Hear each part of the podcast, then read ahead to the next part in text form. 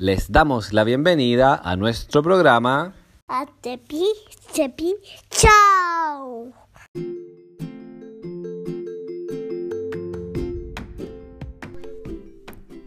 Hola amigos y amigas, bienvenidas a un nuevo capítulo de Tepi. Tepi Show.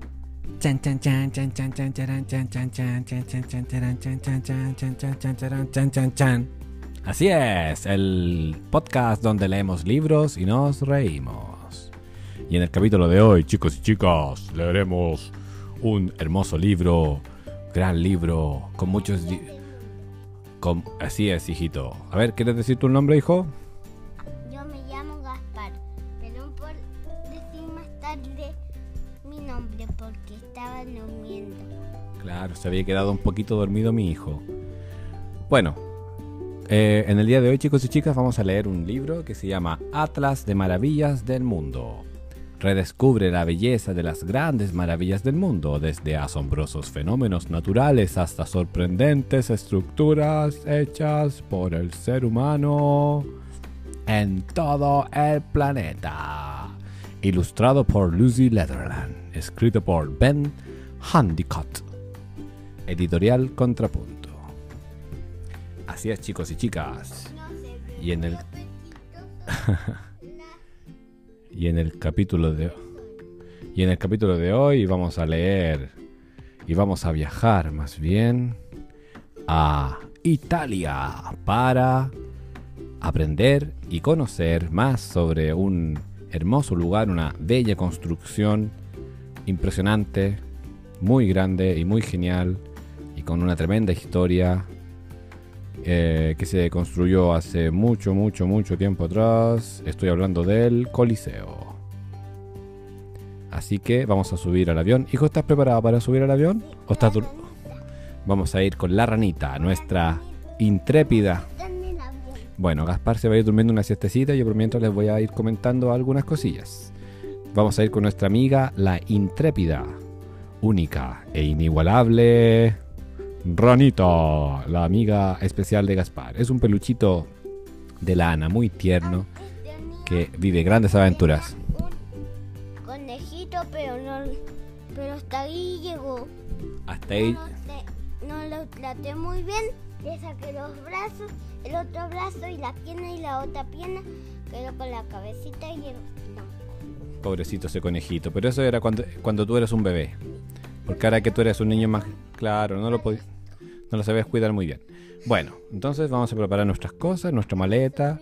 Yo ya tengo. ¿Y, y Gaspar dónde está? ¿Qué? Se subió ya el avión, chicos. Hoy me quedé un poco atrás. Voy a ir corriendo.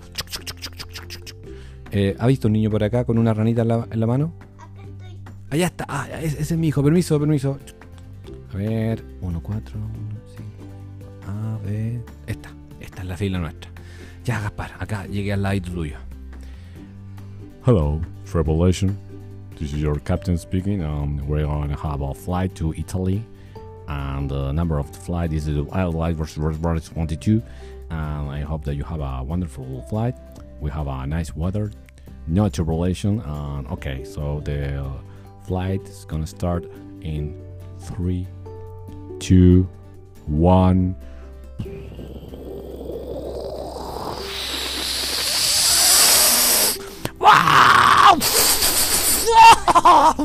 Este vuelo está muy movedizo y mucha turbulencia. Llegamos. Bienvenidos a Italia. Que tengan un hermoso día. Recuerden comer muchas cositas ricas como pizza y espaguetis con salsas distintas. Cuídense y pásenlo súper requete bien, chiquitines. Llegamos ya a Italia, chiqui- chiquillos y chiquillas. Y aquí estamos para comenzar aquí estamos para comenzar a leerles este capítulo especial donde vamos a leer sobre leer y aprender sobre el Coliseo o Anfiteatro Flavio. Así que, chicos y chicas, el capítulo de hoy se llama Descubre espectáculos romanos en el Coliseo. Y el libro dice así: Si vas a celebrar un gran evento deportivo o algún espectáculo, necesitarás un lugar igual de grande para recibir a todo el público. Los romanos ya, había- ya sabían esto hace 2000 años atrás. Por eso construyeron el Coliseo. Este estadio gigante era hogar de todo tipo de espectáculos, peleas de gladiadores, obras de teatro y ejecuciones públicas. Eso no me gustó para nada. De hecho, a veces inundaban la arena para simular batallas navales. Oye, que eran loquillos estos romanos, Gaspi. Todo esto ocurría frente a más de 80.000 espectadores. O sea, cualquier cantidad de personas. El Coliseo fue construido por el emperador Vespasiano el año 72 después de Cristo y les tomó casi 10 años terminarlo. Más de 50.000 esclavos judíos participaron en la construcción, acarreando piedras por 32 kilómetros desde las canteras. El piso de la arena estaba hecho de madera y debajo había una red de túneles y cámaras, donde los animales, gladiadores y equipamiento esperaban equipamiento, perdón, esperaban antes de salir a escena. Los expertos creen que casi medio millón de personas y un millón de animales pudieron haber muerto en el Coliseo. Oh. Parece que el pasatiempo favorito de los romanos era... Oh, no lo puedo leer, chicos. Ver morir seres vivos. Oh, qué atroz, chicos. Qué atroz esta información que acabo de leerles. Esto es tremendo. Vamos a leer más cosillas. A ver.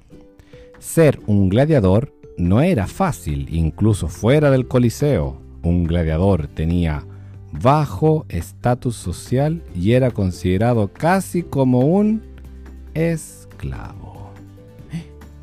Después del siglo... Los, eh, gladiadores, hijo. Después del siglo VI, el Coliseo dejó de ser usado y quedó como una ruina. Casi todo el mármol y piedras se usaron en otras construcciones en Roma, incluyendo el Vaticano. El Coliseo, con su forma ovalada, es el anfiteatro más grande construido en la historia. Durante los primeros juegos celebrados en el Coliseo, mataron a aproximadamente 10.000 animales. Oye, pues, esto romano. No me gusta el trato que le dan a los animales en este lugar, para nada. O había. No, no. Voy a hacer. Una tremenda protesta ahí, me voy a encadenar. Y yo voy a hacer. Yo le voy a. ¿Sabes lo que me gustaría hacer, Gaspar? Me gustaría ir así, con un megáfono y decir: ¡No! ¡No! ¡Con los animales! ¡No! ¡No! ¡Con los gladiadores! ¡No! ¡No! No traten mal a la gente que solo quiere disfrutar. Mira, Una y otra vez. la voy a decir. Ah, pero no, no hay que pegarles, porque hay que hacer una protesta pacífica. Pero ¿sabes qué? Te digo una cosilla, compadrín.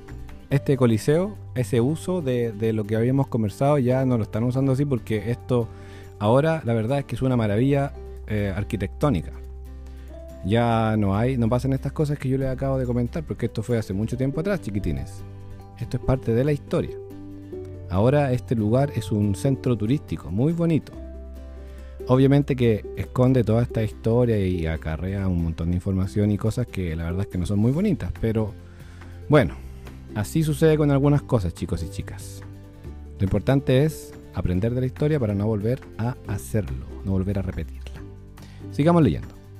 Hay 80 puertas para entrar o salir del Coliseo. La puerta oeste era conocido como la puerta de la muerte, ya que por ahí salían los gladiadores muertos. A final del siglo VI, las matanzas habían terminado, eh, terminado, les estaba resultando más costoso en encontrar animales y nuevos gladiadores para ejecutar. Claro, ya nadie quería ir, nadie quería ir así al, coliseo. Había gente en la calle que decía, atención, atención, eh, estamos buscando así eh, gladiadores y animales que quieran así participar de una cosa, de, una, de una competencia, una cosa así como en el coliseo. Nada serio, nada serio, una cosa nomás así, una cosa light. ¿ah? Así que si quieren sumarse, vengan para acá, escriban su nombre acá en esta piedra y se registran. Va a estar súper todo bien, no se preocupen, es un deporte súper tranquilo. ¿ah? Así que con toda confianza, de verdad, con toda confianza. Y al principio la gente decía, uy, qué interesante, vamos a ir para allá. Llevemos a los gatos, llevemos a los perros allá para que vayan a, participar de esa competencia. Pero después, adentro del coliseo, se encontraban con una tremenda sorpresa.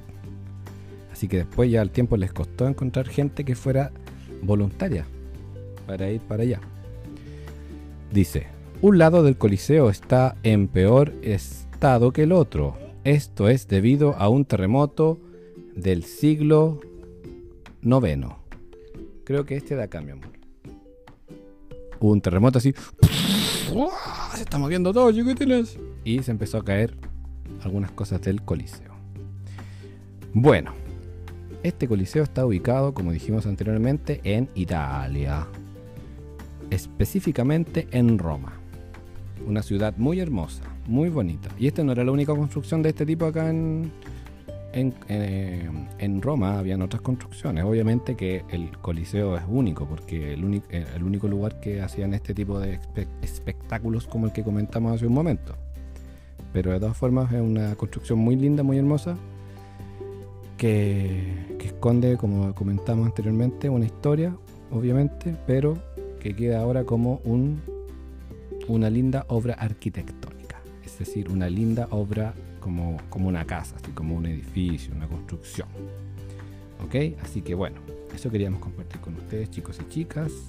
Esperamos que esta, este podcast les haya gustado y los invitamos y las invitamos también a que nos sigan acompañando en los próximos capítulos de nuestro podcast y que puedan también, si es que no los, no los han oído, escuchar los anteriores, los anteriores podcasts, los anteriores shows o capítulos que tenemos en nuestro programa, ya sea en Spotify, en Apple Podcast, en Google Podcast, incluso en YouTube.